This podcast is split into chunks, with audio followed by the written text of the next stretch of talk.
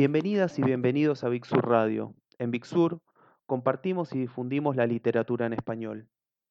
Hola, soy Federico Gori y hoy quería compartirles algunas lecturas que estuve haciendo sobre el catálogo de Almadía. Almadía es una editorial nacida en 2005 en Oaxaca, México. Oaxaca es un estado del sur del país, una capital pluricultural conocida por la gastronomía, el arte callejero, la serigrafía y por la lucha de sus trabajadoras y trabajadores. Yo diría que es un polo de resistencia, y siento que todos esos condimentos de alguna manera habitan el catálogo de Almadía, aunque sus autoras y sus autores provengan de distintos lugares de México y Latinoamérica. Hoy elegí hablarle de cinco autores y seis libros, poco conocidos en Argentina, pero que me deslumbraron. Quiero arrancar con Los Últimos Hijos, de Antonio Ramos Revilas. Antonio Ramos Revilas nació en Monterrey, es un autor multipremiado en México.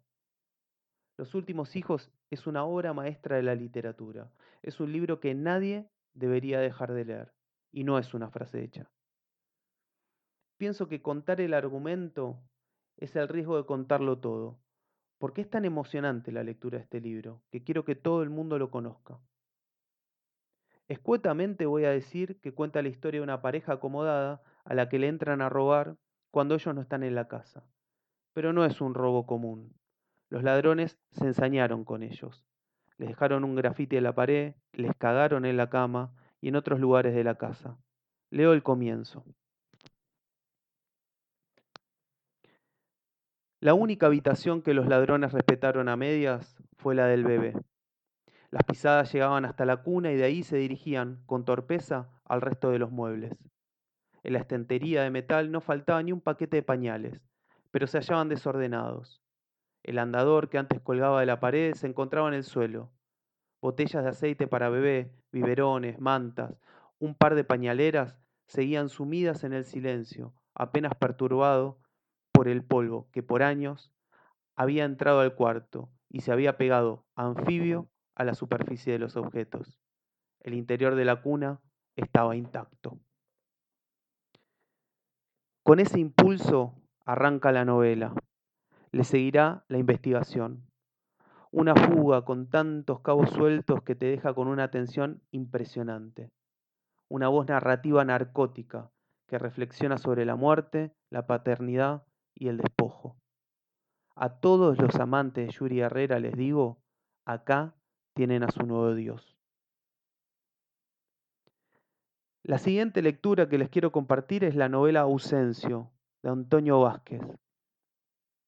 Antonio Vázquez nació en Arizona en 1988 y con esta novela ganó el premio eh, Juan Rulfo eh, de Bellas Artes en 2017. Ausencio, el padre del narrador, acaba de morir. Se llevaba muy mal. Ausencio era un borracho que vivía en la calle. Sin embargo, su velorio se llena de gente que lo quería y lo respetaba. A su hijo eso le resulta insoportable, y de tanto ir negando al padre, empieza a beber y a parecerse cada vez más a él. La borrachera y la muerte se parecen tanto y no tienen bordes, como la vida y el sueño. Por esos caminos nos llevará el narrador y les aseguro que valdrá la pena. Leo el arranque del libro. Aparece la luna como un gran ojo que se abre en el cielo. Su luz fantasmal cae con el aplomo de una mirada acusadora, y yo escondo la culpa que nace en mí mientras enterramos a Ausencio, mi padre. En mi mano tengo un puño de tierra que dejo caer sobre la tumba como si me desprendiera de un recuerdo. Entonces una voz me susurra, ya, vámonos. Es una voz que proviene de la lejanía, del mismo lugar donde surge la música de la banda y los lamentos. ¿Cuántos lamentos? ¿Cuánta gente quiso a mi padre? Lloran como se llora un hermano fallecido, pero en mí no hay más que silencio y culpa, la culpa de no llorar como los demás. Ya, vámonos, vuelve a repetir la voz de mi madre. Y yo, embriagado por el incienso y el mezcal que vierte los compañeros borrachos de mi padre sobre su tumba, abandono el panteón, atravesándolo como se atraviesa un ensueño. Este es un libro que muy fácilmente se metió entre mis favoritos, porque me recuerda mucho a dos autores y a dos libros que quiero muchísimo. Juan Rulfo, en Pedro Páramo, y Gonzalo Celorio, en Y retiembla en sus centros la tierra. Si hay algún admirador de estos dos autores en la sala, ya vayan a buscar este libro fascinante. La tercera lectura que, es, que les quiero compartir es Jaulas Vacías, de Viviana Camacho, editado en 2020. Viviana Camacho nació en Ciudad de México, es ex bailarina, editora y traductora. Siento que esta autora está fuertemente vinculada a la tradición literaria ominosa de Mariana Enríquez, Mónica Ojeda y Samantha Schweblin. Jaulas Vacías es un volumen compuesto por 17 cuentos, en donde conviven voces diversas, que reproducen un mundo inquietante y violento. Los personajes viven en una ciudad hacinada, pero están y se sienten solos. En su mayoría son mujeres, y Camacho describe sus mundos y sus inquietudes con una categoría literaria exquisita. Jaulas Vacías es un libro perturbador. Cada cuento va superando en calidad y en tensión al anterior. Ninguno sobra. La muerte recorre estas páginas y parece ser la única liberación de la jaula en la que vivimos. Después de leer este librazo, salí corriendo a leer su novela Lobo y solo pude confirmar lo maravillosa y potente que es Viviana Camacho.